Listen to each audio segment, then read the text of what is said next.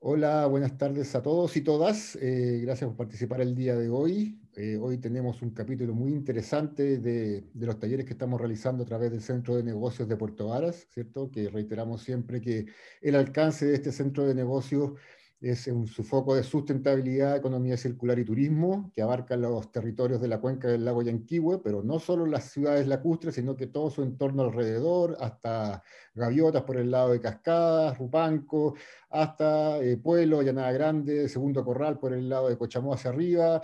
Así que todos los emprendedores y empresarios que puedan conectarse, felices de estar con ustedes. Hoy día un tema muy importante, primero porque es un modelo económico que está eh, siendo tendencia hoy día en Chile, que podríamos denominar el reciclaje, ¿cierto? Con todos los residuos que ya tenemos generado, con todo el, consumo, el consumo de, de, este material que en estos minutos tenemos dando vuelta, han salido muchos eh, emprendimientos y muchas eh, acciones en materia de recuperación, valorización y reciclaje del plástico, pero más allá del material también tenemos a un invitado que ha de, desde la región de los lagos y ha posicionado a la región de los lagos tanto en el país como en el mundo entero, que es la empresa Greenspot, con su dueño que es el Benja González, que nos conoce Benjamín González, el flamante y nuevo director de ACIPLA, eh, si no me equivoco, si no es el primero, puede ser el segundo en la historia de ACIPLA, que es representante de las regiones, por lo tanto, por eso el tema también de hoy día es la descentralización de los modelos económicos y de la mirada desde las regiones a, este, a la Asociación de Industriales del Plástico. Y vamos a ir viendo ahí los distintos eh, procesos y los distintos entornos administrativos y legislativos que tenemos en materia de plástico para ir bajando cada vez más al emprendimiento local y al triple impacto, del cual también Greenspot ha sido premiado últimamente como eh, Best for the World, uno de los proyectos ícono de empresas B, que en estos minutos está siendo posicionado a, nivel mundial. Así que mm, para yo no latearlos más, darle primero las felicitaciones a Benja, eh, un personaje del entorno del ecosistema aquí circular de la región de los lagos, que nos ha posicionado, como dije, en distintas materias, a puro ñecle, a puro esfuerzo, eh, y él nos va a contar también dentro de eso su historia de emprendimiento. Así que para no quitarle más tiempo y escuchar a Benja, Benja, bienvenido el micrófono todo suyo, las imágenes también. Cualquier duda que tengan, chicos, chat, levantan la manito y nos van preguntando y vamos interactuando ahí con los temas que el Benja nos va a presentar hoy día. Benja. Gracias, Nico. Gracias, chiquillos. Em, ¿Se ve? ¿Se escucha? ¿Todo bien? Ya. Eh, primero nada, agradecerles la, chance y, la verdad que creo que nunca habían hablado tan bien de mí. ¿eh? mi papá estaría orgulloso. Em, gracias por eso. Em, nada, yo un poco la invitación de hoy día es, invitarlo a, a, ver, ¿cómo decirlo? Desde alguna manera cambiar la mirada, somos poquitos, podemos ir, ir interrumpiéndonos, ir, ir, conversando y ojalá quizás, no sé, dejarles la semilla eh, de, que muy poca gente tenía y hoy día cada vez más tienen de, que el plástico es un material maravilloso y que el problema somos nosotros.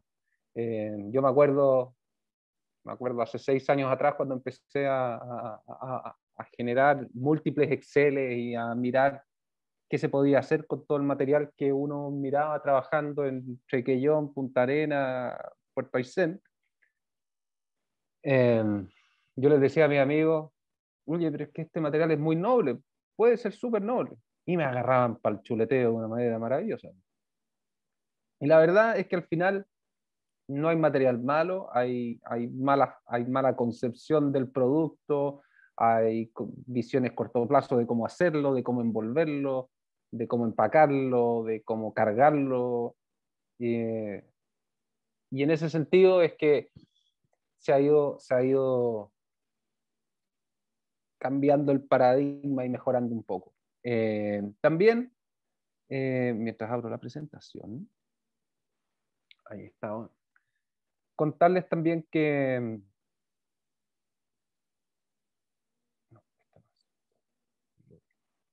Fail, disculpen.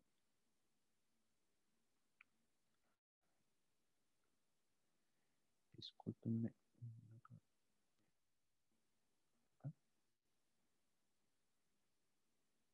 Acá. Tengo la maña de tener muchas cosas abiertas al mismo tiempo. Ya, y sí.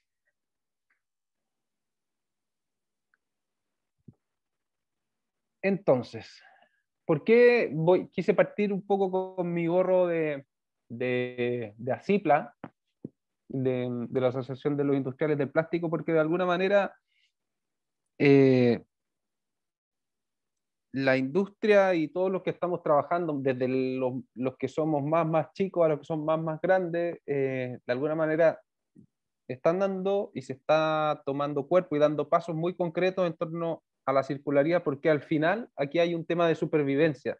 ¿ya? El plastiquero clásico está jugando su supervivencia junto con el resto de nosotros por, la, por, por el medio ambiente y por, por la utilización del material. ¿ya? Y un poco esto nos sirve también para entrar en contexto y en calor de números, de cuánto estamos hablando y de los impactos que han tenido ciertas cosas que se están, han estado desarrollando en nuestro país en los últimos años en términos de lo que viene para adelante en, en términos de circularidad. Entonces, eh, primero contarles un poquito, un pequeño zoom de la industria del plástico. Háganse una idea, el mundo se producen cerca de 5.800 mil millones de toneladas, ¿bien digo? De, sí, de petróleo, de las cuales aproximadamente solamente el 8% termina siendo eh, plástico en sí mismo. Eh, para, que, para que se hagan una idea, un, la fuente principal de los polietilenos, de los polietilenos al menos y la gran mayoría de los plásticos, viene del destilado de los eh, combustible de aviones, no destilado de pisco, sino destilado de el combustible de los aviones. Por eso también es que hoy día hay tan, tanta escasez de material y hay todo un tema que vamos a hablar más adelante. Entonces, bueno, según Plastics Europe, el año el 2018 se, se produjeron 360 eh, mil eh, millones de toneladas de plástico. Ahí está la composición. Y en Chile, el número que más nos interesa a nosotros, porque básicamente es lo que nos llega, son aproximadamente un millón de toneladas. ¿ya? Un millón de toneladas eh, en un concepto que en términos de plástico se le llama consumo aparente, ¿ya? Porque técnicamente son las importaciones de materia prima, de pellets, plásticos y, y similares, más eh, el saldo de la balanza comercial, digamos, de los productos manufacturados. ¿ya? Todo el plástico que sale manufacturado menos todo el que entra eh, eh. Entonces así llegamos a un millón de toneladas. Em, es más o menos el 0,8 del PIB. Cuando tratamos de aterrizarlo por sector, nosotros ya empezamos a sacar algunas conclusiones entretenidas por ejemplo, la agricultura y la pesca se lleva el 8% de esta torta, De, este millón de toneladas al año. Agricultura y pesca, uno diría, bueno, agricultura, básicamente hay actividad agrícola en todo Chile, pero es mucho más fuerte entre, qué sé yo, la quinta, cuarta y media región hasta, qué sé yo, la novena, por ahí. De nuevo, me estoy concentrando en el 80, no en el 20. Eh, y en el caso de la pesca, nosotros, acá abajo está prácticamente todo, la industria. Se suma un poquito la, la novena región, pero principalmente es en el sur. La minería, ¿para qué decir? Súper localizada. En base, las fábricas están en, eh, en, Santiago, sin embargo el consumo es igual que el retail. Principal, es básicamente lo mismo. Y construcción, de nuevo, es lo mismo. ¿Ya? Em, ahora para aterrizar un poquito más a lo que nos convoca, que son los temas de valorización y reciclaje. Nosotros en 2018 trabajamos el primer estudio sobre reciclaje. Cosa curiosa, una de las primeras principales dudas cuando uno se pone a trabajar en esto es, caramba, cuál es el N, cómo calculo, cuál es la cantidad de kilos por tipo, por lugar, cuál es la generación, de dónde sale. Bueno, esa data no existe. Eh, empiezan a surgir estudios, en este caso al alero de un, de un gremio, y, para tratar de construir un, un, número que es muy difícil de construir, porque tiene muchas variables y hay muchas, mucha parte, mucho, mucho, mucho material que es difícil de cuantificar. Entonces se desarrolló una metodología y tal, y se llegaron a números que parecieran ser bastante inteligentes, o no sé, por lo menos consistentes, más bien dicho, y que tienen alguna relación con lo que ocurre en el mundo. Ah, ahora este año se va a desarrollar nuevamente y bueno, ahí yo ya y otros más le estamos metiendo tijera para que, para que salga un poquito mejor. Eh, básicamente estamos hablando de un 8,5% del consumo de ese millón de toneladas, son 85 mil toneladas que se estarían reciclando. En capacidad instalada, el estudio arroja que hay capacidad instalada, que era una de las principales dudas, hay que crecer, hay que repartirlas porque están muy concentradas a nivel eh, central en, en, la región metropolitana. Está más en, la, eh, la, infraestructura asociada entre la región metropolitana y la región del Maule suma más del 60%, 60-65% en términos de infra. Entonces está súper concentrado y los que estamos en los bordes no tenemos muchas eh, posibilidades de comenzar el camino de la valorización. Porque aquí un poco lo que estamos tratando es de, de, de dilucidar o, o, de generar es, bueno, entregarle valor y generar valor a los residuos. ¿ya? En términos de origen, este número también es súper interesante. Eh, solamente el 17% del reciclado viene de domiciliario, que es nada, es muy poco, y es prácticamente puro PET. Eh, y el resto es principalmente industrial. Eh, se clasifica como no, no, no, domiciliario, pero principalmente es industrial.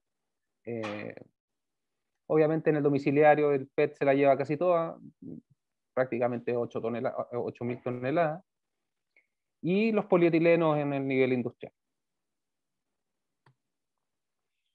Entonces, con esta data, eh, uno ya empieza a, y uno empieza a juntar cosas ¿eh? Que han ido pasando y qué sé yo, eh, uno dice, claro, empieza una ola nueva de emprendimientos, desde luego en los cuales estamos nosotros como Greenspot y muchos más, en que poco a poco se empieza a generar espacio para que se eh, implementen soluciones locales de valorización de residuos. Nosotros como país muchas veces escuchábamos en las noticias y, o leíamos en los diarios que si se reciclamos, son súper bacanes al respecto hace mucho tiempo. Pero para efectos prácticos, nosotros lo único que hemos hecho es ser recolectores de residuos para otras industrias y otros, otros, eh, otros países sin agregación de valor. Y lo más divertido es que nosotros después vamos a comprar a los mercados de fabricación de eh, los mismos productos y los traemos, emitimos CO2 y qué sé. Entonces este cambio de paradigma empezó a hacer clic eh, principalmente por la ley. Como ustedes saben, Chile entra en la OCDE en el, en el 2010, si mal no recuerdo. Uno de los compromisos era avanzar en normativas medioambientales tipo ley RED y básicamente, yo, probablemente ustedes lo saben, pero el, principal foco de la ley REP es, eh, es servitizar los productos. ¿A qué me refiero con esto? Me refiero a que uno no compra aceite para el auto por el envase o para quedarse con el envase. Tú compras el aceite del auto. Entonces, ¿por qué tengo que ser yo como consumidor responsable de ese, de ese, de ese bidón, de ese frasco? Y de esta forma, eh, impulsar una norma del que contamina paga. ¿ya? Yo como consumidor no necesito, no quiero una caja, me compro un memory stick de este porte para el computador y viene con un plástico, con una espuma, con una caja, dentro de un rosetón y más encima con una bolsa. Todo el resto es chaya. y yo lo único que quiero es el memory stick. Bueno, a eso apunta todo Y a impulsar toda la industria de la valorización y reciclaje para poder recuperar más material y que día recuperando más material seamos capaces también de colocar más material en, en eh, ¿cómo se llama? Productos de material reciclado. Bueno, se establecen metas de recolección y valorización. En el caso de envases y embalajes, que es lo, lo, lo, que estamos, nos convoca en este minuto, em, depende del material, del origen, si es domiciliario o no domiciliario, si es papel, cartón, etc. Em, pero cuyas metas eh, en su minuto van a ser regionales también. Entonces ya empezamos a ver el por qué o cómo esta herramienta, este cuerpo normativo va a empezar a generar un impulso a la industria descentralizadora de residuos. De alguna manera empieza a sentar las bases para la generación de infraestructura vía eh, los, ¿cómo se llama? los sistemas de gestión. Em, bueno, un poquito más de lo mismo, el que contamina paga. Em, ya que los mismos fabricantes o importadores se tienen que hacer responsables de organizar y financiar estos sistemas que permitan ir a buscar el material, reprocesarlo, dejarlo viable e incorporarlo en otro producto. ¿ya? Adicionalmente, eh, este año está trabajando algo bien entretenido, que es un, un APL, que lo que va a buscar, lo que busca es impulsar la demanda sobre las resinas recicladas, como con todo este impulso de descentralización, con todo este impulso de em, valorización de residuos, de residuos plásticos y de viabilización de materia prima, se va a generar más material, mucho material. Pero es como, no tengo idea, si yo compro en mi casa 36 eh, litros de leche, no voy a tomar más leche porque tenga 36 litros de leche eh, en la casa. Es lo mismo. O sea, nosotros tenemos que traccionar de alguna manera la industria, las personas, los consumidores, nosotros mismos. Tenemos que ser capaces de impulsar estos, estos ¿cómo se llama? Estos productos en base a material reciclado para que se transformen en una verdadera industria, para que esto funcione. No, no hayan sacos y sacos y sacos de material reciclado súper bien, de súper buena calidad, pero sin uso. Esto es lo que busca. Es una APL que se está trabajando multisectorialmente y que busca ir circularizando distintos residuos de varias industrias. Ya se llegó a una primera, a una primera, al diagnóstico, en que básicamente las empresas transformadoras, si quieren, saben que lo tienen que hacer. Eh, más de un 50% de los transformadores, estos son los plastiqueros grandes, los que efectivamente están en, eh, fabricando productos finales, eh, ya lo ocupan. ¿ya? Ahí quizás podemos evaluar en, si se le saca, comillas, provecho a ese material reciclado frente al consumidor o no. Eh, y desde luego la principal brecha que siempre ha existido en este tema es la calidad. ¿ya? La calidad entre el domiciliario, que es muy caro de limpiar, de dejar viable y qué sé yo, versus el industrial, que por lo general es más sencillo de, limpiar y, llega en un poco mejor condición. Em, entonces la idea va a implementar estándares, protocolos, se va a desarrollar una e, e, ecoetiqueta, etc. ¿ya? Eh, promoción, pero de alguna manera eh, lo importante aquí es que al final eh, se está impulsando una industria, pero que requiere de todos los que estamos escuchando aquí de, de, nuestros hijos, del jefe, del dueño de la empresa, de todos, todos. Porque si no somos capaces de llegar con un buen material, si es, si es, perdón, si es que somos capaces de llegar con un buen material, pero no tenemos un producto o un cliente que nos compre ese producto, esto se va a caer como un castillo. Se está trabajando también súper eh, interesante eh, la mesa del poliestireno poliestireno. También es un material muy complejo, tanto el espumado, el plumavit, como el normal, Eh, están, hay varias empresas, iniciativas pequeñas, las Ideatec y otras más, desarrollando distintas alternativas para poder procesarlo. De nuevo, a nivel descentralizado. Eh, el Pacto Chileno de los Plásticos, que también está trabajando firme bajo el alero de, todo este, de todas estas distintas iniciativas en economía circular. Em, y se está impulsando también un mínimo, un, mínimo y cada vez más alto de incorporación de materiales reciclados en, esta, en, esta, en, sus, en sus envases, en su embalaje, en sus, en sus mismos productos. Básicamente con el foco de nuevo de ir traccionando la demanda, porque el desarrollo técnico ya llegó a un minuto, no es que todo se recicle, todo el plástico se pueda reciclar y sea sencillo, pero los equipos ya están. Entonces, si ya están los equipos para hacer todas estas pegas, bueno, necesitamos los clientes para lo que salga de ahí. El APL de ecoetiquetado, ustedes lo han visto en el supermercado, en varios productos. Eh, esta es otra medallita que tenemos nosotros como Greenspot, somos la única eh, empresa de fuera de Santiago que, está validado por el APL, eh, y que básicamente busca acercar el tema del reciclaje de nuevo al, usuario, al consumidor, porque muchas veces uno toma un envase, cree que va a ser reciclable y muchas veces no lo es. O incluso eh, es una parte, que la etiqueta, que el gollete, que la tapa, qué sé yo. Entonces, lo que busca esto es poder visibilizar, así como están los sellos de los, de los alimentos, que esto tiene grasa, esto tiene sal, esto tiene azúcar, qué sé yo, eh, poder trabajarlo de la misma manera, de una manera sencilla y sobre todo eh, certificada de alguna manera. ¿ya?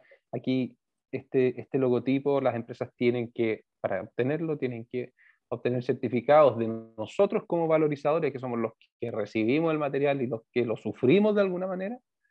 Nosotros tenemos que hacer una carta muy formal y muy específica, por decir algo, botella PET de Cachantún SKU 327 de CCU o no tengo idea, agua Puyehue o lo que sea.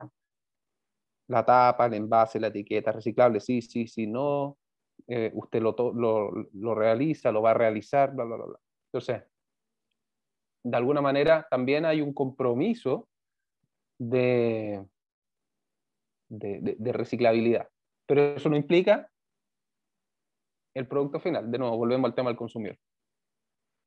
Eh, y hace poquito comenzó el tema del, reciclaje de los, de los, plásticos flexibles, eterno tema, muy complicado, particularmente el polipropileno, el PP. Hoy este proyecto ya está en marcha hace un tiempo y efectivamente están trabajándolo, si mal no recuerdo, hace unas dos, tres semanas ya procesando eh, residuos eh, en forma piloto. ¿ya? Entonces, de alguna manera, busca encontrar formas que todo este tipo de envases eh, sean o puedan ser reciclados de una manera eficiente. uno podría decir, claro, no tengo idea, la cera, el envase de cera es polietileno, es polietileno de baja densidad, tiene que poder reciclarse. Obviamente que sí, pero el tema aquí es que son los costos. Porque hay que limpiarlo, hay que sacarle toda la traza de jabón, hay que separar los, los, los típicos sellos, estos los sellos como los resechables. Entonces hay un, hay, hay un tema asociado a eso. Y nos conectamos con ecodiseño y otras cosas. Y por último está la hoja de ruta. Aquí estuvimos varias empresas participando. Aquí hubo bastante presencia en las distintas mesas, fueron, fueron eh, varias mesas. Em, hubo bastante participación de regiones. Esto a mí me puso muy contento porque no, no estaba tan solo. Eh, yo, nosotros participamos de una mesa en particular y efectivamente habían, éramos 10 personas y habían 7 de Santiago y 3 de regiones. Eh, sigue siendo un poquito impar, pero, pero por lo menos algo es algo. Y lo último, el, el, el, ¿cómo se llama? El, proyecto de ley, ley de, que regula la generación de plásticos de un solo uso. ¿ya? De alguna manera eh, se, se generan categorías muy claras, si el consumo es dentro locales, fuera, está en contacto con el alimento, no está en contacto con el alimento, etcétera, lo que va a permitir de alguna manera ir eliminando eh, plástico, comillas, inútil de segunda vida, pero además, este es uno de los plásticos que más se ve en los residuos. Entonces, eh, tiene un alto impacto en el medio ambiente. Em, entonces, de alguna manera, se eliminan las aplicaciones plásticas eh, perdón, aplicaciones plásticas de este tipo de plásticos, eh, eliminando plásticos que casi no son reciclables. Eh, y bueno, fomenta la retornabilidad, la circularidad y los cambios de conducta tanto de empresas como de consumidores.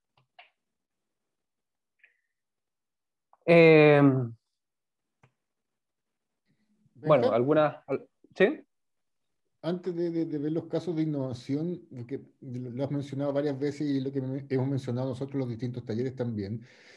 Primero, no, el, plástico no es un gran enemigo, el plástico se creó para durar muchos años, eh, por lo tanto también hay un, tema de hábitos de consumo de nosotros, que sepamos usar esos materiales y no desecharlos al minuto. Estoy hablando del plástico en general, no el plástico de un solo uso, en realidad no sirve más que romper el papel y botarlo pero aquellos plásticos que sí tienen durabilidad, igual no le estamos dando un buen uso, eh, que también lo hemos dicho solo de distintos talleres, eh, no solamente echar la culpa al, material, ni a la industria, ni a la empresa, acá hay un cambio de hábito de consumo que es para, eh, como decimos nosotros, votar todos los días por aquellas marcas que están haciendo cambios, que lo están haciendo bien, para no seguir fomentando la realización de estos materiales de un plástico virgen y poder reutilizarlo. ¿ya?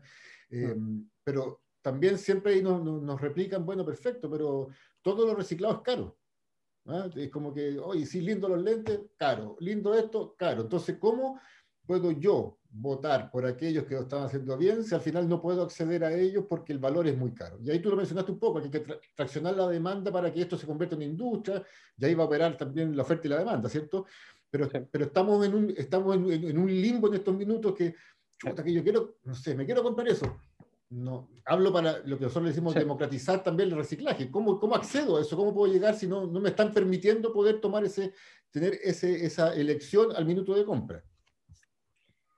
Mira, esta, esta, esta pregunta me encanta porque el, es el, es el sumum del, del, de los inconvenientes que tiene la industria y que ha tenido la industria para crecer casos más, casos menos, particularidades más, particularidades menos, el reciclar el material tiene un costo. Esa cuestión cuesta. Eh, y, y, tú compites contra un insumo que históricamente eh, ha sido, ha seguido tras el petróleo, pero tampoco es muy caro. Entonces, eh, los emprendimientos o empresas o iniciativas más exitosas o de mayor renombre terminan, han terminado siendo eh, productos que en sí mismos tienen un tremendo valor agregado, eh, pero que no mueven necesariamente muchos kilos. ¿Y por qué? Porque al final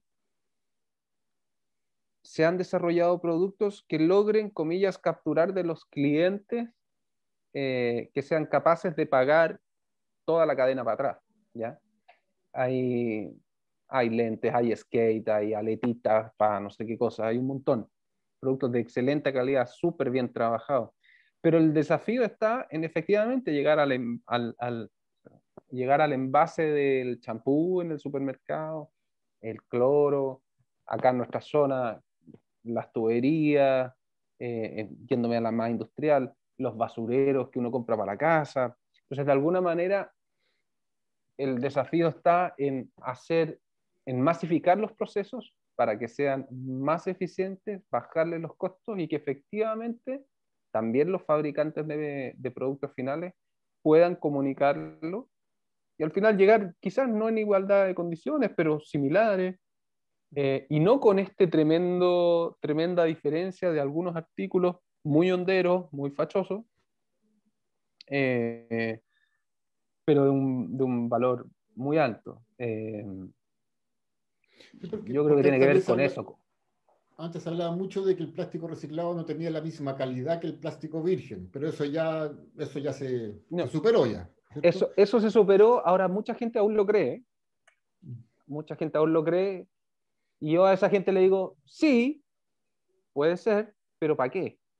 La pregunta, la calidad no es un no es algo tan medible en base a un número. La calidad tú la tienes que medir en, en base al uso que va a tener el, el determinado producto si yo voy a meterle, hablemos del caso emblemático de, la, de, de, de, las ciclovías que están pavimentando con plástico reciclado en Holanda, proyecto que es maravilloso, eh, eso es pura porquería, pero es puro valor. Entonces al final tiene, tiene que ver mucho que ver con eso, con el uso que yo le voy a dar. Y en la medida que nosotros como consumidores seamos capaces de leerlo así y de entenderlo así, eh, nosotros no vamos a estar sacrificando o, o, o, prejuzgando la calidad de un determinado artículo solamente porque dice reciclado. Y el envase del champú tenga un porcentaje reciclado en la medida que no me cause nada a mí, que esté bien procesado y no cuida y todo lo que queráis, que sea 100% reciclado, da lo mismo. Entonces tiene que ver con eso, desde mi punto de vista. Súper. Démosle. Em, bueno, como, como ahora mi, idea es contarles un poquito más de nosotros, de nosotros, del, proceso. Eh, y de alguna manera de, de, de, cómo este proceso de descentralización de residuos ha ido se ha ido juntando un poco con lo que yo le estaba contando recién, que la ley REP, la OCDE, los distintos requerimientos de distintas instituciones, eh, y cómo esto efectivamente ya da señales de que el país está cambiando un poco en estos temas. Podemos iterar muchas veces de empresas que serán greenwashing, empresas que no, y etcétera, pero al final, raya para la suma, eh, hay más interés en esto, hay más emprendimiento y de alguna manera eso también es lo que a nosotros nos ha generado una ventana de poder eh, participar de este mercado de, que son puros transatlánticos eh, centralizados y nosotros siendo chiquititos de regiones estamos pudiendo mandar material em, a distintos lados. Em, y aquí yo creo que tiene mucho que ver con, con, lo que hablábamos recién, con el tema de la calidad, con el, de alguna manera, eh, efectivamente, hacer lo que uno dice que hace y hacerlo bien, pero no quedarse ahí, sino que también es importante comunicarlo. Eh, y de alguna manera eso ya le genera el, el, el paquete completo al consumidor.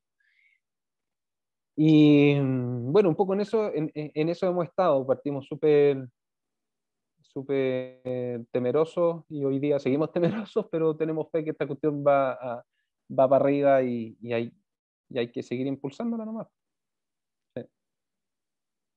Súper.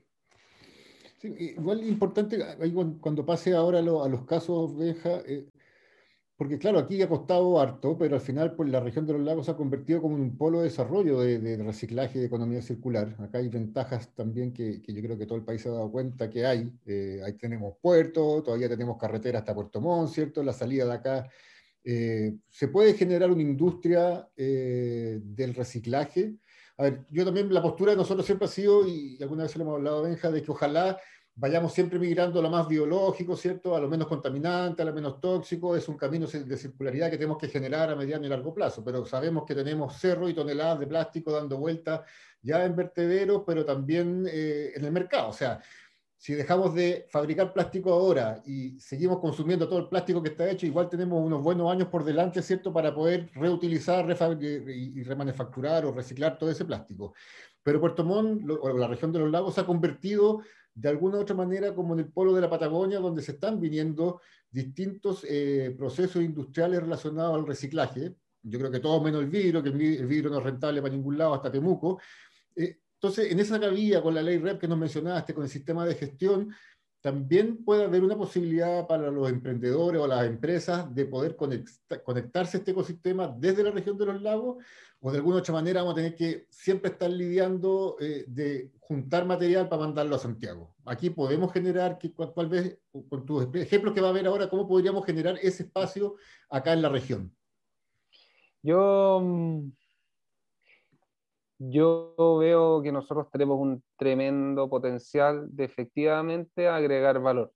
Quizás podemos agregar valor a, los residuos y generar productos, ya sea ese producto sea, eh, no sé, un, un, un pellet, me quedo corto con los pellets, pero ya desde un pellet mínimo, mínimo, hasta productos ya más avanzados, como no tengo idea, la, las botas que está haciendo la Domi Joremar de, de Caranca, acá mismo. Em, y, así un sinfín de cosas más. Em, nosotros mismos estamos trabajando las composteras, los, racks. Em, o sea, pero, pero yo creo que aquí la magia está en, en algo que está, está, esta nueva economía tiene todo, todo para ganar y todo para ayudarnos, que tiene que ver con la economía colaborativa, con la colaboración. Y ahí es clave. ¿Por qué? Porque hoy día pensar una empresa que no sea, no sé, Waco, Converplast, las grandes, grandes, grandes, que se decida poner en Puerto Montt con una extrusora va a ser X producto, ese X producto nunca va a ser suficiente para justificar la inversión que hay detrás de estos, de estos equipos. Entonces, el approach tiene que ser distinto y eso es lo, lo, que hemos estado haciendo nosotros. Hemos buscado colaboración de los mismos fabricantes en productos que ellos no estén demasiado interesados en desarrollar.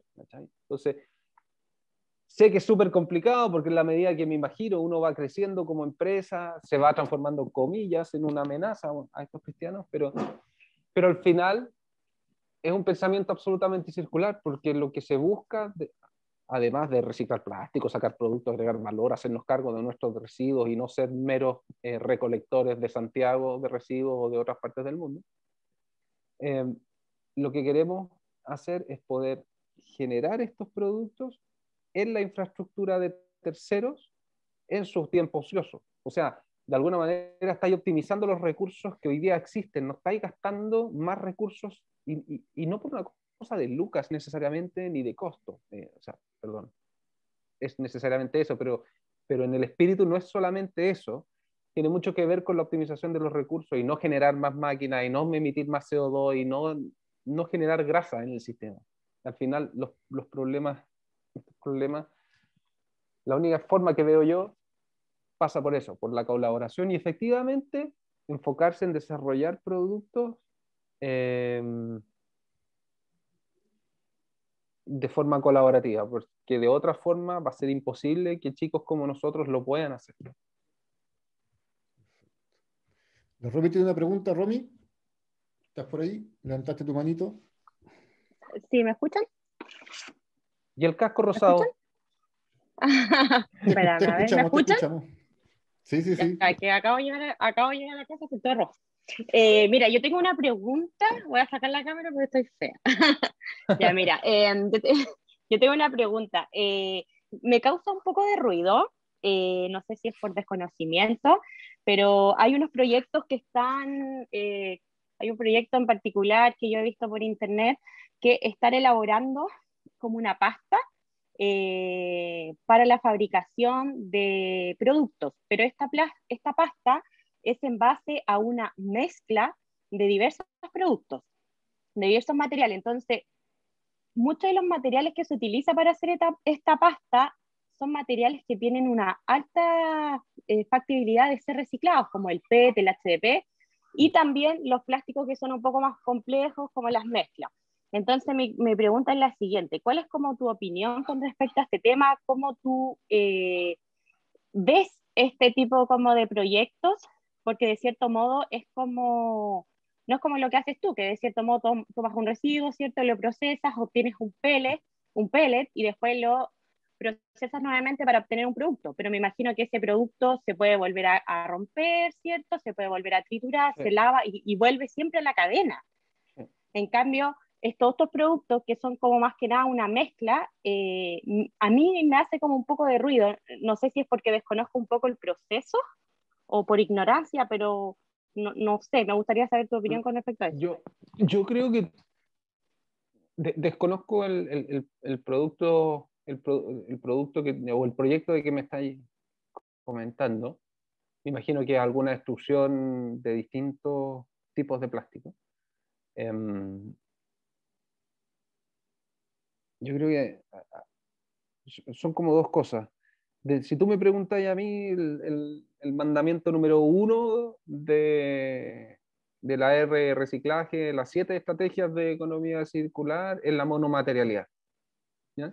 Em, ¿Por qué? Porque efectivamente si yo sé que tengo, por decir algo, un LDPE en un producto y ese producto es 100% LDPE, después yo lo voy a tratar como LDPE, le voy a poner el loguito de LDPE, y cuando le llegue al otro valorizador que lo va agarrar después de la segunda, tercera vuelta, lo va a era meter en algo que sea LDP, en una máquina que hace LDP y, y tal. Pero ¿qué pasa cuando empiezan a salir estos productos que efectivamente transforman basura en un producto, o residuos, perdón, residuos en un producto? Ese producto después yo lo voy a poder reciclar es que no, es que solo lo va a poder traer a esta planta para poder... Uy, hay un aporte sin duda, por si no estarían votados por ahí. Hoy, mientras la, la, primera vida útil de ese producto. La pregunta es qué va a pasar después. Eh, en lo personal, eh, yo creo que hay espacio, hay espacio suficiente para trabajar con monomaterialidad. Creo que la técnica le falta mucho como para que de lo mismo el tipo de plástico para hacer algún producto, falta mucho. Em, y aún así, eh, también hay, hay, que reconocer aportes en el sentido. Las tablas, las tablas, las, eh, las tablas extruidas son un tremendo aporte, las tablas plásticas, digo yo, son un tremendo aporte, pero es una mezcla de distintos tipos de plástico. ¿ya? Si no las ocupas en tabla, ¿en qué las vas a ocupar después? No sé, ¿ya? Si nos ponemos, nos vamos subiendo las varas cada vez más, la lógica dice que la única manera de derribar esta barrera es encontrando tecnología para desarrollar productos en que esas mezclas no importen, o que se siga desarrollando la monomaterialidad en, en los productos. Pero yo estoy de acuerdo contigo, yo creo que es, una, es, un, es una interrogante súper difícil de responder y si me haces elegir, yo prefiero irme por monomaterial siempre. Ahí, ahí Romy Benja, ahí lo que, lo que explica el Benja en cierto grado es, claro, lo que se está haciendo ahora es cómo hacer más eficiente el uso del plástico de residuos, ¿cierto? Y hacerlo con más tecnología, más veces. Pero ¿qué pasa si esas tablas de plástico que son siete plásticos distintos, por ejemplo, lo compro en Puerto Montt, pero lo fabricaba en Santiago. Y después, si se me echa a perder, la única manera de volver ese plástico al circuito es mandarlo a Santiago de nuevo. No tengo a alguien más que lo haga acá, ¿no es cierto? Entonces ahí ya la eficiencia se nos pierde de nuevo. No hicimos cargo, que es como un poco la, la vía, la, economía lineal. Digamos, igual estoy haciendo un producto que una vez que se muera en la Patagonia, si lo mando de Santiago, nadie va a saber qué hacer con él porque no lo puedo reconvertir ni nada en la materialidad. Por eso es mucho más importante eh, el, monomaterial. Ahora, el monomaterial también va muy bien, y lo que se ha explicado siempre, el 80% de los residuos está generado por un mal diseño, por lo tanto, también es generar políticas de monomaterial, pero también ser transparente en cómo se tratan estos para que cualquier otro, ¿cierto? Y ahí entra la colaboración nuevamente que tú dices, cosa que no haya esta, esta, esta receta de la Coca-Cola. O sea, al final, si yo compro un plástico reciclado porque le estoy haciendo bien al planeta, pude acceder a él, lo compré en la Patagonia, pero al final lo terminé usando en Antofagasta, chuta, si se me rompa ya, en Antofagasta alguien también lo puede tratar, porque si no, mandarlo para acá ya va a salir muy caro, entonces mejor lo dejo en el desierto. Entonces, esas miradas sistémicas que le decimos nosotros que hay que hacer, son las que también hay que empezar a, tomar en estas, en estas decisiones.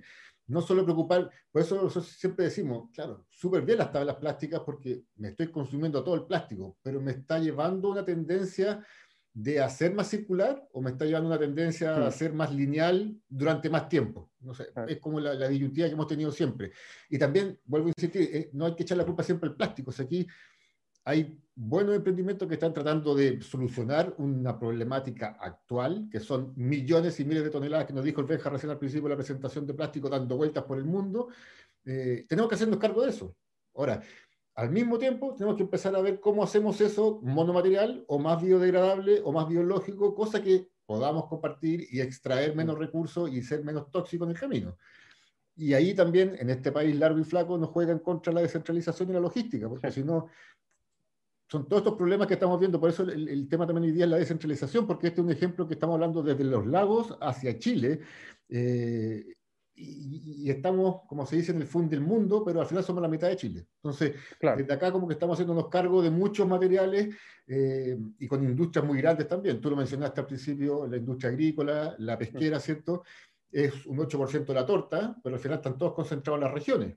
Entonces, hay que tener esa mirada. Ese material termina en Santiago. Ese material termina en Santiago o en Kuala Lumpur. Exacto. Ahora, eh, eh, es bien interesante el punto, porque, claro, yo, me encantan los emprendimientos de tabla y todo, todo bien, eh, los emprendimientos asociados a bolsas reciclables, pero este debate se está instalando. Se está instalando con las tablas, se está instalando con las bolsas. Es que son compostables, sí, son compostables, pero ¿bajo qué condiciones? Sí, en una planta de compostaje industrial. Ah, entonces, la bolsa que me venden como compostable en el supermercado, ¿es compostable? Chupaya. Eh, ¿Cómo lo definimos? O esta bolsa que es compostable es microplástico o es almidón, o es una mezcla, tiene una mezcla de, de polímero. Hoy hay un tremendo debate con las bolsas compostables, tremendo al respecto. Eh, y, y, yo creo que va a dar, va a dar así para mucho rato y muchas discusiones. Ahora, si nosotros cortáramos la producción del plástico 7, de productos de plástico 7, el, otros, que ahí entra toda la bolsa gato, eh, uno podría buscar solamente material 7 y ver en qué meterlo, ¿ya? En qué productos meterlo, en qué productos no importe. Pero el principal problema es que el 7 es un universo en sí mismo. Eh, el plástico 7, que es, siguiendo con el ejemplo, serían todas estas mezclas estos polietilenos que son, estos productos son de polietilenos mezclados, es un, es un submundo en sí mismo. Entonces tú vas a mezclar varios siete, bueno, pero bueno, esos varios siete no van a tener la misma composición y se van, a eh, se van comportar distinto en cualquier producto que tú lo quieras hacer. Entonces, si no querías hacer un, no tengo idea, no sé, un relleno para un pilar en una casa, eh, se complica mucho el asunto. Entonces, eh, a mí me da un poco de alergia a los siete, debo decir. Pero, mm, porque es una situación muy momentánea, es una situación, es un, es, es un aporte en T0, pero es lo mismo, como muy bien dijiste tú. Al final es un, es un aporte en T0 hoy día, pero al final es, es economía lineal. ¿Cachai? Por, eso siempre recalcamos que, la, que, que, el reciclaje es parte de la economía circular, pero no es economía circular, que es un concepto que también están mucho manipulando. Ojalá fuera lo último dentro de la economía circular, pero insistimos, es un modelo económico que también está funcionando, está generando harto emprendimiento, harto empleo, se está moviendo. Entonces también hay que tener cuidado en ese sentido como política económica, decir, ok, se acabó el reciclaje plástico porque nos vamos por la circularidad y dejaste a todo esto herido en el camino, que puede ser peor el remedio que la enfermedad, ¿cierto? Absolutamente. O sea, incluso yo, una apreciación de nuevo personal, yo postulo que, que empresas como la nuestra, si no se transforman de aquí a 10 años, no deberían existir. Es que nosotros, todo el mundo hizo mal, el huevón que se, la empresa que se dedique 100% a hacer reciclaje, consciente, bien hecho y todo, y lo siga haciendo de aquí a 20 años, es que el mundo lo hizo como el ajo. Mm. no podemos estar haciendo, eh, no, podemos estar buscando residuos de aquí por allá para volver a procesarlo y tratar de colocarlo. Eso es, esto tiene que evolucionar. Yo quiero creer, así filosóficamente hablando, que esto es una ventana de X años en que el mundo y los agentes económicos, los estados, la academia, la ciudadanía empoderada, se va a dar cuenta que el modelo no puede seguir funcionando así y tenemos que pasar a un estado superior en que efectivamente esto cambie. Las formas de producir, eh, volver a lo retornable, no tengo idea, lo que quieran, pero, pero proyectar solamente eh, que el futuro está asociado a la, solamente a la R de reciclaje de las estrategias de economía circular eh, es pan para hoy, hambre para mañana. Sí, postulamos lo mismo. A ver, muéstranos algunos ejemplos entonces para ver cómo, cómo vamos a ir creciendo en estos emprendimientos regionales o, o nacionales. Voy, voy, voy, voy.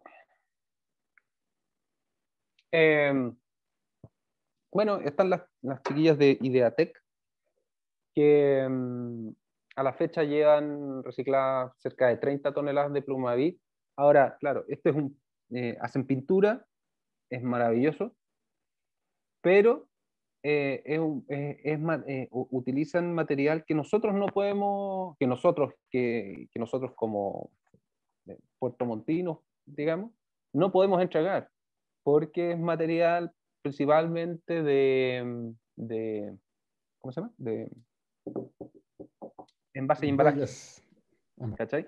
Eh, entonces, es material, eh, claro, es material súper bueno, bacán, eh, y tenemos que ir evolucionando con estas, este tipo de iniciativas para ir movilizando cada vez más, más, más y más, en, este caso este residuo que, que es como el ajo.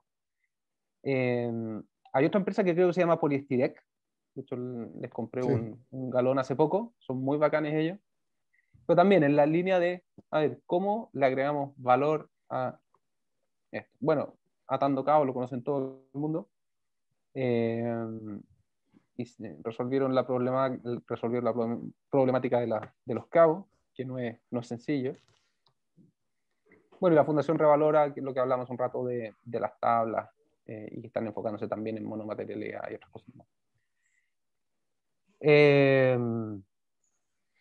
sí, déjame, me gustaría ir un poquito, porque el caso de Poliestirec, nosotros hablamos con ellos, eh, son geniales, y nos dijeron un alcance cuando llegamos a hablar con ellos, cuando dijimos, oye, ¿sabes que nosotros podemos vincularte con muchas empresas que te lleven la Plumavit para que tú sigas haciendo tus pinturas, etcétera? Lo primero que nos dijeron fue, mira, primero, por favor, promocionennos como vendedores de pintura.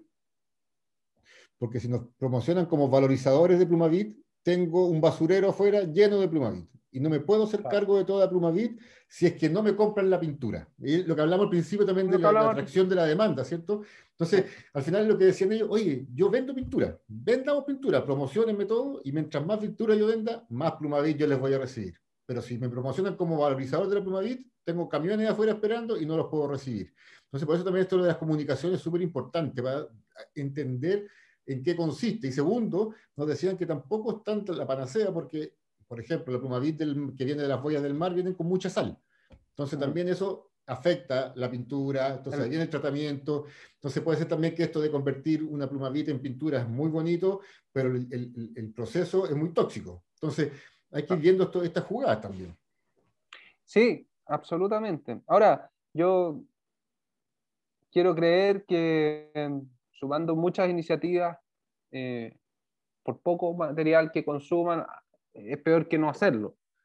Em, y, y, y, sin duda, en este material en particular, estamos hablando, yo te diría que uno de los, de los materiales más difíciles de valorizar y más problemáticos, porque porque es mucho, porque es mucho volumen, porque es poco peso, porque es sucio, porque eh, tienes que pasar por muchos pasos para poder valorizarlo.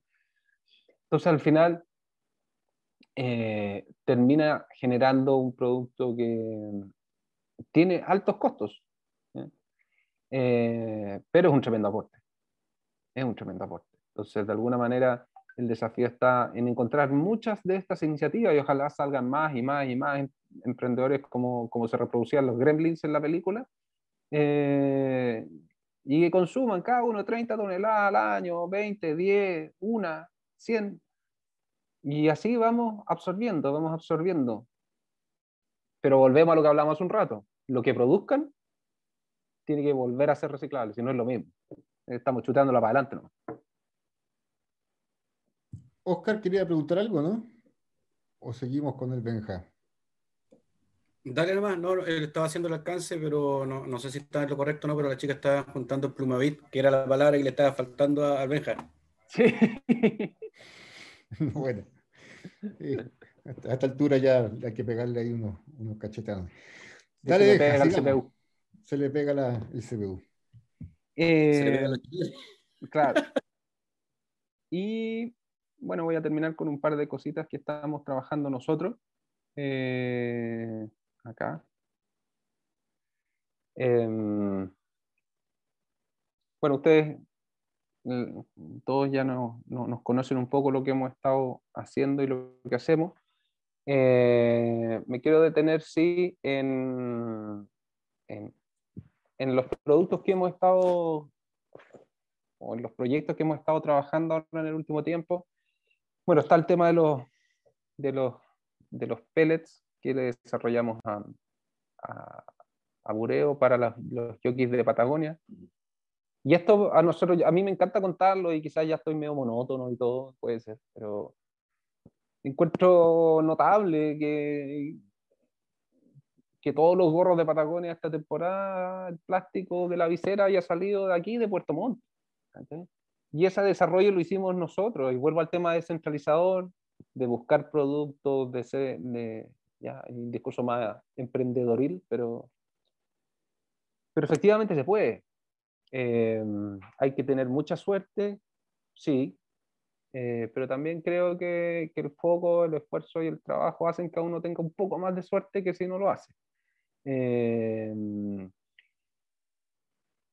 pero básicamente el mensaje aquí es algo, es decir, si me preguntáis hace tres años atrás, antes de que se me acercaran estos gallos para empezar a desarrollar esto, el- se me hubiese ocurrido cero posibilidad.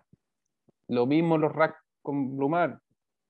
Logramos, aga- a- colaborando con una empresa local, con los materiales de Blumar, le desarrollamos un rack para Blumar con sus propias cuestiones y están ahorrando plata ¿cachai? y financiaron el proyecto.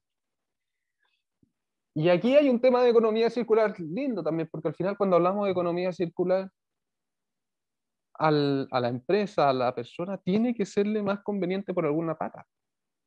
Esta empresa se gastaba más de 10 millones de pesos solamente en botellas porque se le rompían. El proyecto costó X y con X tiempo lo, lo ahorraron. Ya, o sea, perdón, pagaron el, el- el- el- desarrollo del proyecto. ¿cachai? Entonces, de alguna manera, está bien. Hay proyectos que son caros, hay productos que son caros, pero hay otros que efectivamente terminan siendo más, más baratos y hay que saber encontrarle la forma que salgan más baratos. O, o de nuevo, encontrar dónde hacerlo. Ahora, para que sepan, estamos trabajando con ellos, un proyecto súper entretenido, en la línea de los racks también. Eh, estamos desarrollando un rack para los, eh, los balones, yo le llamo los choperos, pero lo- los balones de gas de, los, de las grúas, horquilla, que son unos, parecen choperos, unos largos plateados, de los yales.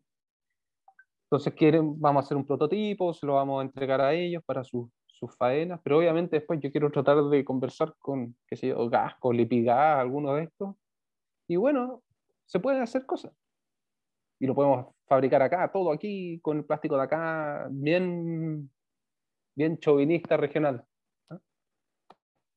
Eh, bueno, el tema del, del el pediluvio que hicimos en su minuto, la compostera, eh, y estamos trabajando en otros desarrollos más.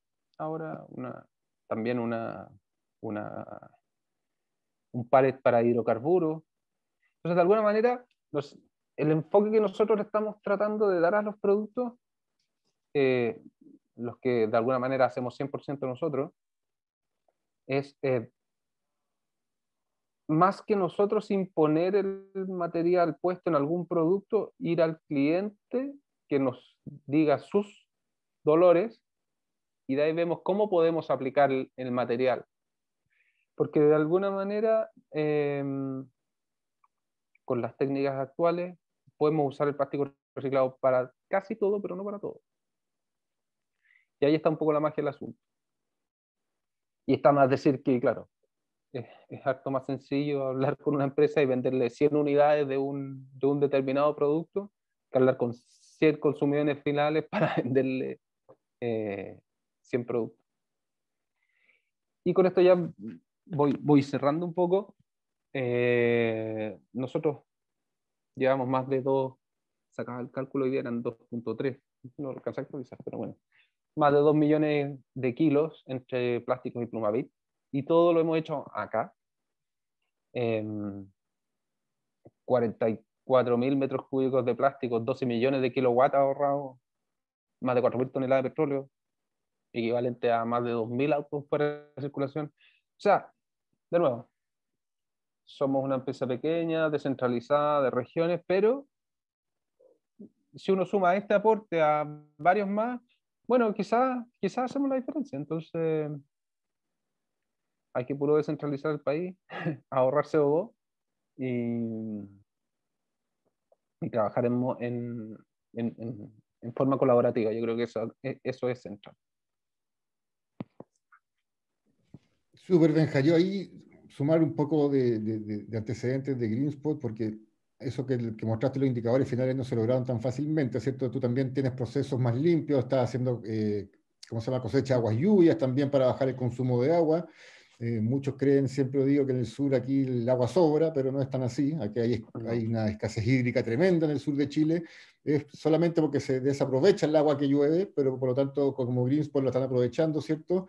Y explicar un poquitito lo que principalmente está haciendo Greenspot es sacar también el, el, residuo, el, residuo de la, de la industria acuícola eh, convirtiéndola en productos que satisfagan las brechas de la misma industria acuícola. Y eso es lo bonito, porque al final está generando con su plástico una solución para sus problemas y a través de los problemas del proceso de esa empresa está generándole un bien al entorno donde está esa empresa ubicada.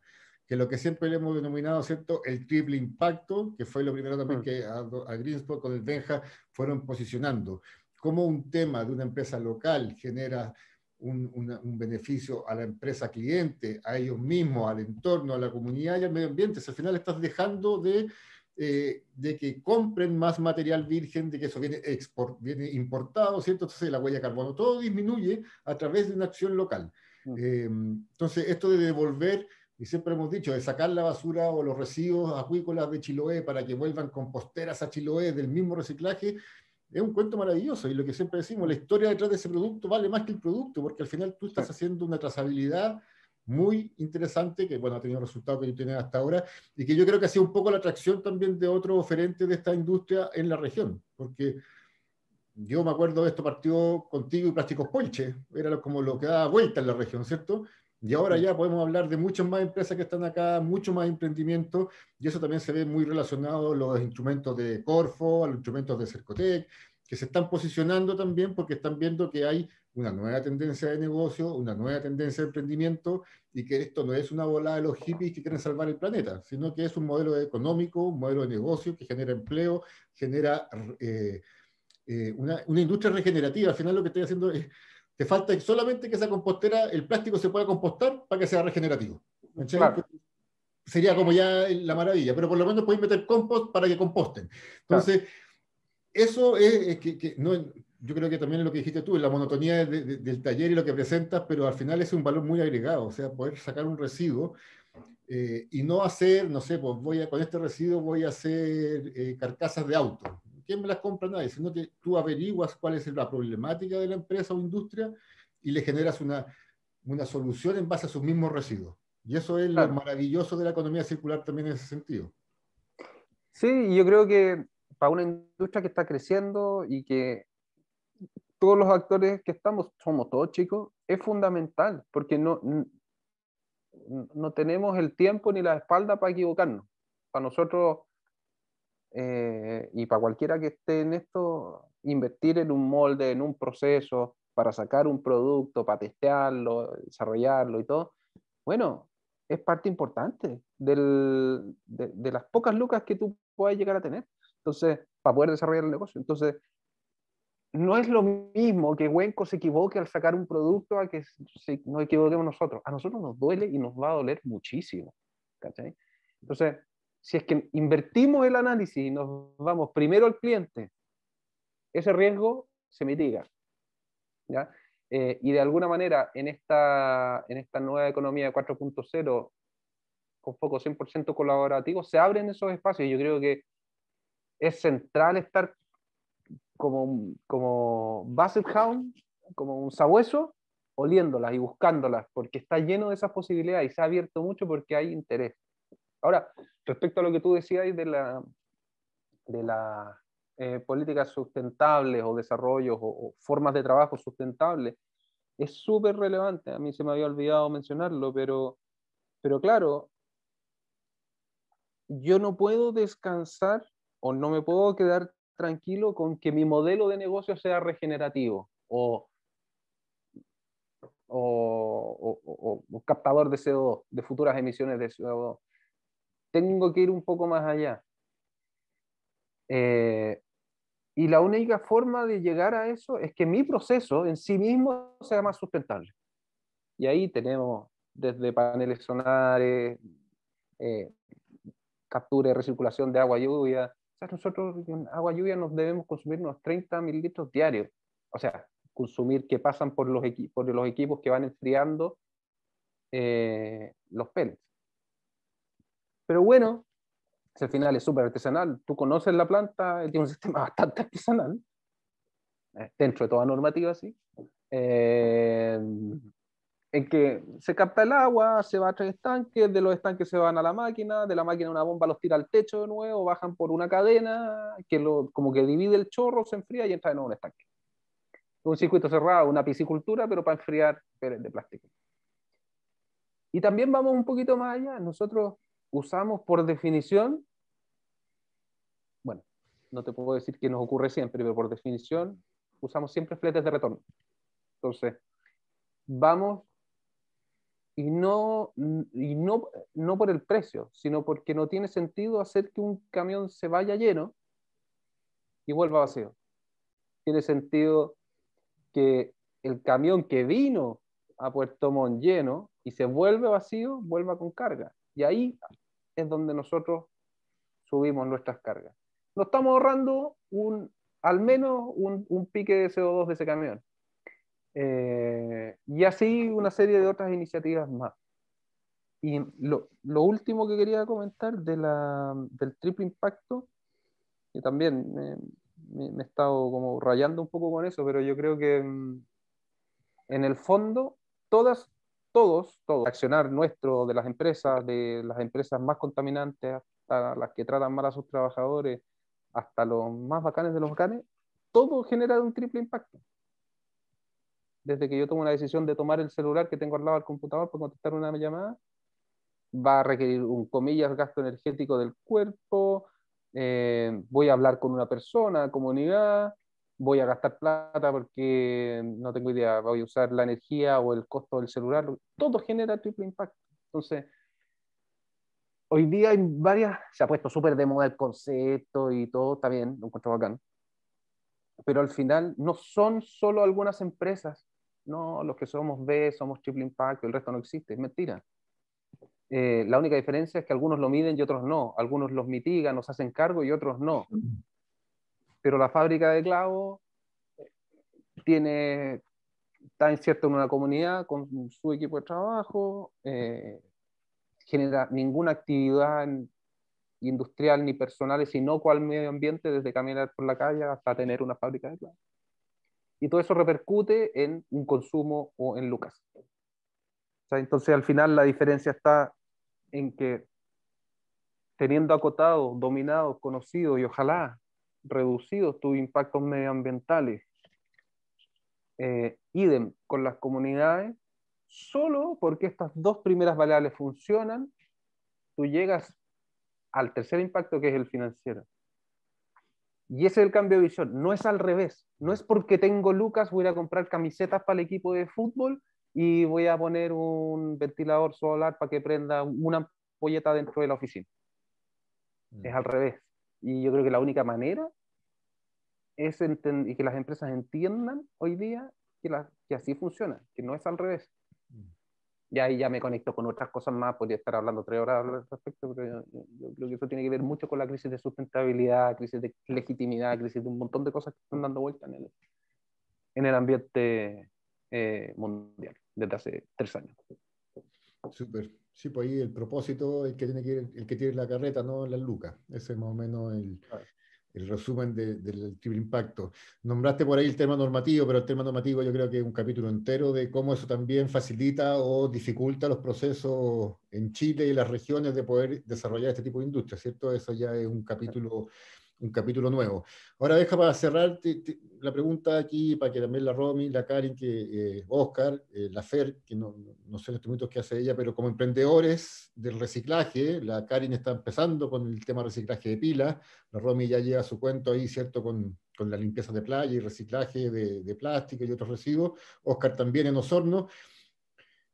¿Cuál sería tu, tu, tu tip para decirle, oye, esta cosa funciona, eh, paciencia, eh, empatía, ¿cuál es, ¿qué es lo que tienen que esperar? ¿Qué es lo que tienen que tener, aparte de un par de lucas, pero qué es lo que tienen que tener como emprendedoras que tú has tenido en ese sentido para decir, mira, acá hay una posibilidad, veámosla bien, tenéis que hacer esto, ¿cuál sería como tu, tu fórmula de emprendimiento acá en la región de los lagos para descentralizar esta mirada? Uy, que se atrevan más quizás que nos atrevamos. No, no, es que ¿sabes? yo creo, yo, yo creo que, el, que yo creo que aquí la clave es salir del Excel. La clave es salir del Excel, salir de la idea, del yo quiero, del eh, eh, es pasar del ¿cómo? alguien el otro día lo escuché de una forma muy bonita, pero no tengo saltar del sueño al verbo. ¿Cachai? Em, no, lo, no lo voy a hacer, sino, lo que, sino que lo hice. El mundo está lleno de ideas. Mm. Y hay ideas que no son tan buenas y prosperan porque el personaje que estuvo atrás se puso los bueyes al hombro y la sacó adelante nomás. Entonces yo creo que em, tiene que ver con eso, uno, efectivamente, hacer que las cosas pasen, si esa es la única diferencia entre comillas, un emprendedor y un, un colaborador, es la única diferencia en términos de generación de negocios o de ideas. Y, yo creo que lo, lo que lo segundo que es importante es eh, colaborar, estar abierto a colaborar, a generar ideas, a compartir las ideas y de alguna manera perderle el miedo. Pues, cuando yo estaba, me acuerdo, yo estaba en la universidad, uno empezaba a hablar de ideas de, y 25 años atrás, ¿no? Uno, uno empezaba a, hablar ideas y, no, pero es que no digas, es que te la van a.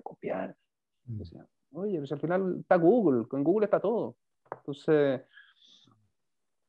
yo creo que al final eh, pasa por eso, por hacer que las cosas pasen, colaborar, articular, llamar y, y, el resto es trabajo. Gracias, Benja. ¿Alguna pregunta, chicos? Karin, Fer, Oscar, para ir cerrando ya 6.25. Yo les voy a dejar por mente una encuesta ahí para que puedan llenar del centro de negocios. Si alguien quiere preguntarle algo al Benja, opinar. No, todo clarito. Muchas gracias, Benja. Oye, eh, dentro de lo que están haciendo ahí en tu empresa, eh, y creo que ha sido un problema constante todavía de, este material, eh, ¿qué están haciendo con el PVC? ¿O todavía no se hace nada? O sea, el PVC en sí es reciclable, pero, pero como es un, es, una, es un material que proviene de mezclas y que tiene cierto tipo de aditivos, requiere cierto tipo de equipos y, y un tipo de instalación que es muy costoso.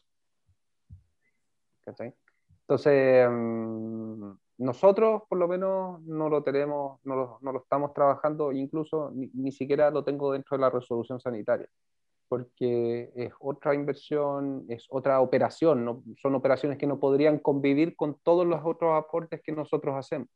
Tendría que ser instalaciones totalmente distintas. Entonces, ojalá poder hacerlo en algún minuto, pero, pero por el momento nosotros no lo estamos trabajando. Sí, sí, sigue complicado ese, ese tema todavía hasta la fecha. Cinco años y todavía no, no se puede hacer mucho con ese famoso PVC. Oye, ¿y cómo, cómo te digo con el tema del Plumavit? Sigue, estás con, con, el tema de las exportaciones, ¿no es cierto? Sí, nosotros estamos trabajando el Plumavit, el, el,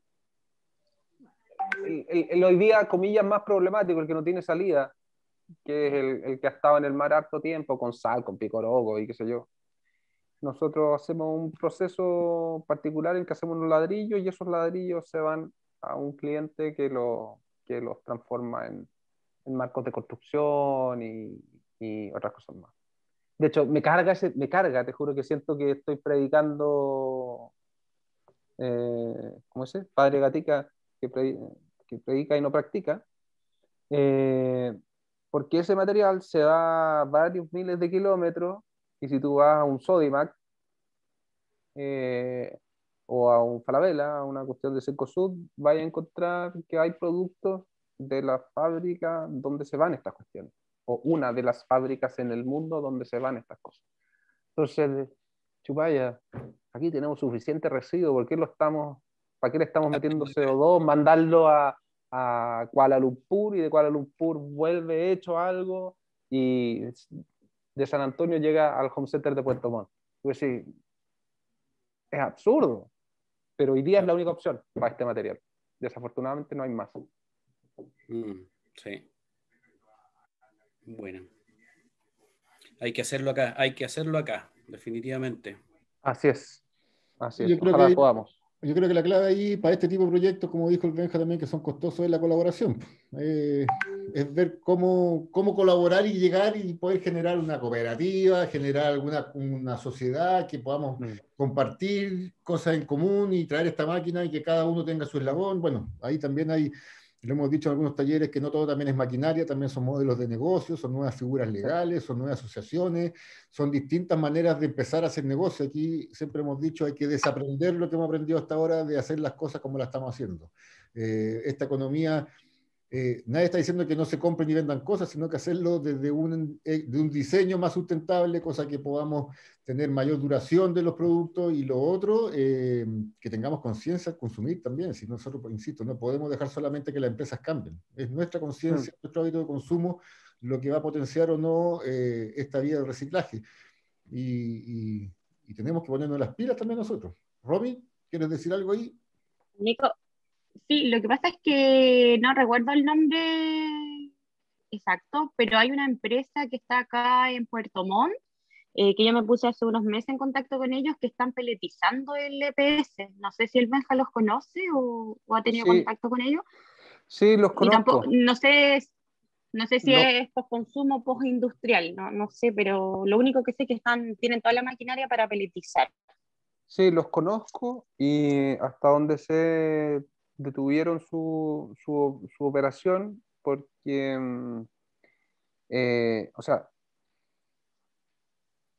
para peletizarlo tenéis que tener material muy, muy limpio, el embalaje ah, y qué sé yo. es como, tú, pues, tú, tú, conocí el material con el que trabajamos. O sea, eso, sí, no, sí, no, no, logra entrar. Entonces, eh, de hecho, yo algo he estado conversando con ellos, a ver si podemos inventar cosas.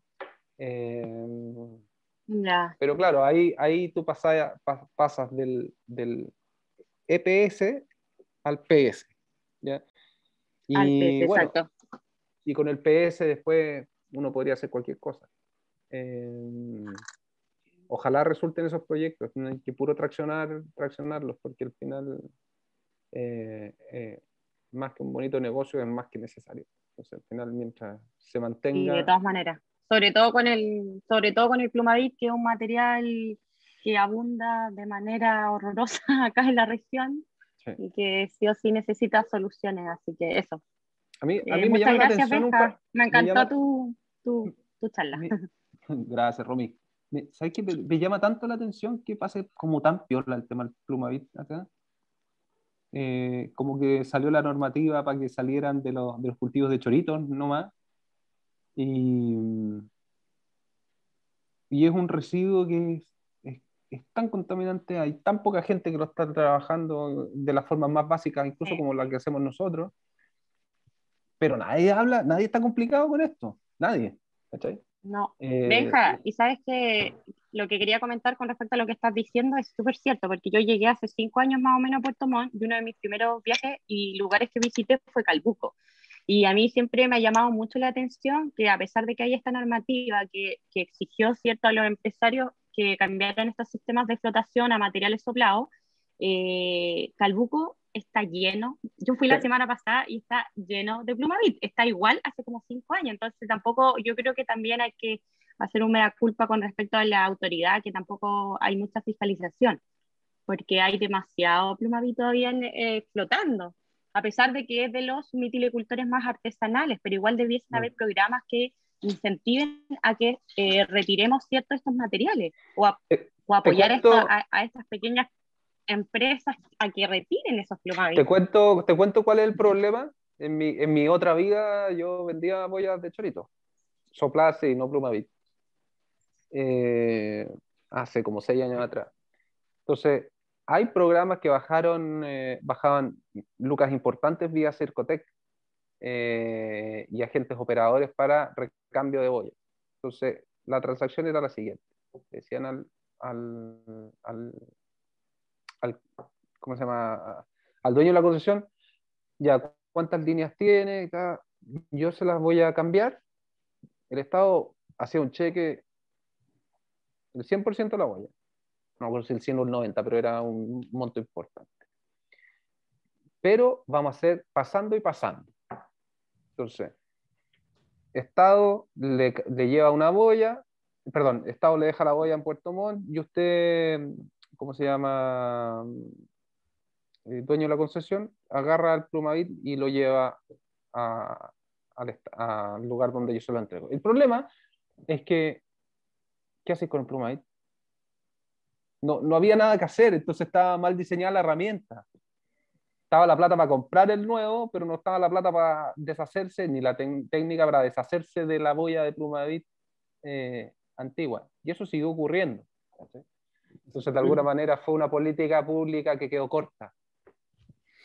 Y el problema se fue heredando, se fue heredando de los grandes, los más chicos, hasta el más pobre. Al final era como el desecho, ¿dónde lo tiramos? Al pescador que no tiene. Y el pescador que no tiene, Claro. cuando se le rompe la, la, la, la- cuelga, digamos, se le da la plumavit y chao, sí.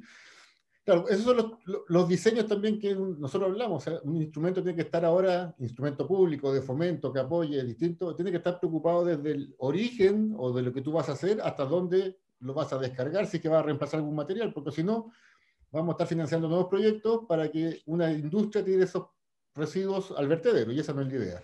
Por eso toda esta gana Claro. también de poder generar proyectos, ahora salió un crédito Banco Estado, creo, de, de- Sí. circular. Eh, espero que también entiendan la necesidad de la circularidad, no solamente sea el nombre, no he visto el, el crédito como tal, pero tienen que entender también que no es un proceso de que me pidan después el retorno a los dos años. O sea, hay que ver también ahí que la circularidad no es tan fácil como recuperar la inversión tan, tan rápido. Benja, tenemos la última pregunta de Karin que no podía adelantar su mano y ahí vamos cerrando ya para, para ir. Karin, Sí, dale. sí, que no tenía la manito levantada. Sí, Benja, yo tenía una pregunta para ti, em, Dale. eh, más, más enfocada como a, tu, a, a cómo enfrentaste tú tu modelo de negocio con este proyecto desde un principio. Cuando hablabas esto un poco de, de, de atreverse a pasar de la idea al verbo, quería saber cómo había sido en tu caso, si esperaste tener uno o dos clientes grandes para haberte lanzado, si recurriste a fondo, en qué momento te tiras el, el piscinazo y, y te lanzas con este emprendimiento. Uy, no sé, es que no sé si lo quería escuchar. Yo creo que los emprendedores lo necesitamos escuchar. No, yo, yo, todavía me acuerdo. Un, un 30 de septiembre yo fui a hablar con mi jefe que- y le dije, ¿sabes qué? Yo quiero armar esto, es mi idea. Obviamente, después de harto tiempo, harta planilleo, harto cálculo y qué sé yo, más o menos vi, yo no tenía muchas lucas para partir, algo tenía, pero no era mucho, alrededor del 5% de lo que necesitaba. Pero ya tenía más o menos organizado el tema con el banco y mm, nada, yo partí. Mira, la verdad que esta idea yo la presenté dos años antes a dos concursos, un Capital Semilla y un Startup. Y los dos me hicieron. eh, después se, se portaron súper bien. De hecho, me ayudaron mucho a mejorar el proyecto y qué sé yo, eh, para lo que vino después. Pero cuando yo partí, partí solo. Solo fue mi capacidad de conseguir levantar y articular plata. Después se me hizo mucho más fácil. O sea, una vez que ya tenía el, el contrato del, del leasing del, de los equipos, eh, y que esto era una realidad, ¿cachai? Fue muy fácil. la máquina me llega tal mes y de ahí salgo a buscar material. Y lo lindo que pasó, afortunadamente pasó, pero si no, probablemente no estaría aquí, em, yo solo trabajé dos meses a un turno. Eh, porque caché que la máquina que compré funcionaba bien pero más allá de eso, tenía materia, posibilidades de más material, articulando, hablando con la gente, las empresas y qué sé yo. Pero lo más importante era que tenía clientes. Entonces, de alguna manera, en la previa a tomar esta decisión, a este 30 de septiembre, yo me junté y no me las di de chico. ¿eh? Y agarré, agarré toda mi red de contactos de LinkedIn, gerente general Wenco, gerente general, no sé, Polichem, empezar a venderle la pescada a estos gallos y de alguna manera sembrar la semilla de que uno estaba dando este paso y haciéndolo en serio. En un, en un, en un mercado, en un mundo en que había mucho preconcepto de que era imposible que alguien, comillas, le fuera bien y fuera consistente en la calidad del material que tenían entregar. Y, que, y eso fue, yo creo que fue un acierto, sí, eh, que pudimos leer que ese era la variable. Los gallos no le metían más reciclado, no querían más reciclado porque el material es malo, porque los proveedores eran pencas, con con cueva tenían factura. Esa lectura fue correcta. Entonces llega la máquina, primer mes, los gráficos son re lindos. Eh, el, el, primer mes fueron 4.500 kilos, el segundo fueron 17 toneladas y de ahí me quedé pegado en 20 eh, y al tercer mes eh, me fui al segundo turno y me quedé pegado en 40. Y me quedo pegado en 40 y me llega una orden de compra por 300 toneladas. Y ahí ya me fui y dije, no puede ser. Llevo cuatro meses y tengo una orden de compra por 300 toneladas, me estáis, me estáis deseando. Eh, pero yo creo que eso, eso. Sí. Una buena lectura del mercado nomás, hacer ese análisis Ahora, pregúntame si lo escribí. era una lectura de guata al final, de, habiendo sufrido ahí, estando y sabiendo y todo, yo sabía que por ahí iba la mano, pero así que hubiese un informe estadístico en análisis de la demanda, de la oferta, con gráfico y estadístico, nada. Entonces, también yo digo, y por eso digo, y nosotros hemos tenido muchísima suerte. No sé hasta cuándo nos va a durar, pero, pero hemos tenido mucha suerte también. Súper. Ya, Benja, muchas gracias. Eh, chicos, muchas gracias por acompañarnos. Ahí en el chat, como siempre, les dejo el formulario de la encuesta del Centro de Negocio, más los datos de Isidora Sánchez, que es la ejecutiva que ustedes pueden eh, comunicarse en el Centro de Negocios de Puerto Varas para mayores conocimientos, talleres, participación y actividades que va a hacer durante el año. Ahí Benja está dejando sus datos en caso de que lo quieran llamar también. Y Benja, felicitarte primero por, como te dije también anteriormente, con todas tus chapitas. Vamos siguiendo con las chapitas, pero son chapitas muy honorables, eh, que más allá del, del, mismo logo ha posicionado eh, tu empresa, tu nombre, pero también ha posicionado, yo insisto, a la región de los lagos en el mapa del reciclaje y la economía circular de Chile. Y yo creo que eso ha sido muy importante para eh, que se tengan los resultados que se han tenido en algunas materias de políticas de fomento, también de la descentralización. Y esto de estar participando en una CIPLA, yo creo que es un gran logro también desde las regiones y ojalá se multiplique, se multiplique cada vez más y que Santiago se dé cuenta que en regiones está también la riqueza de todo lo que ellos están consumiendo. Mm. Así que gracias Benja, chicos, a la próxima oportunidad, los próximos talleres, la próxima semana. Eh, y te ponen ahí, Benja, eres un crack ídolo para todos los que estamos emprendiendo. Muchas gracias, gracias chiquillos. Cuídense. Chao. Aprovechen los nuevos aforos. chao. Nos vemos, chao, chao. Chao.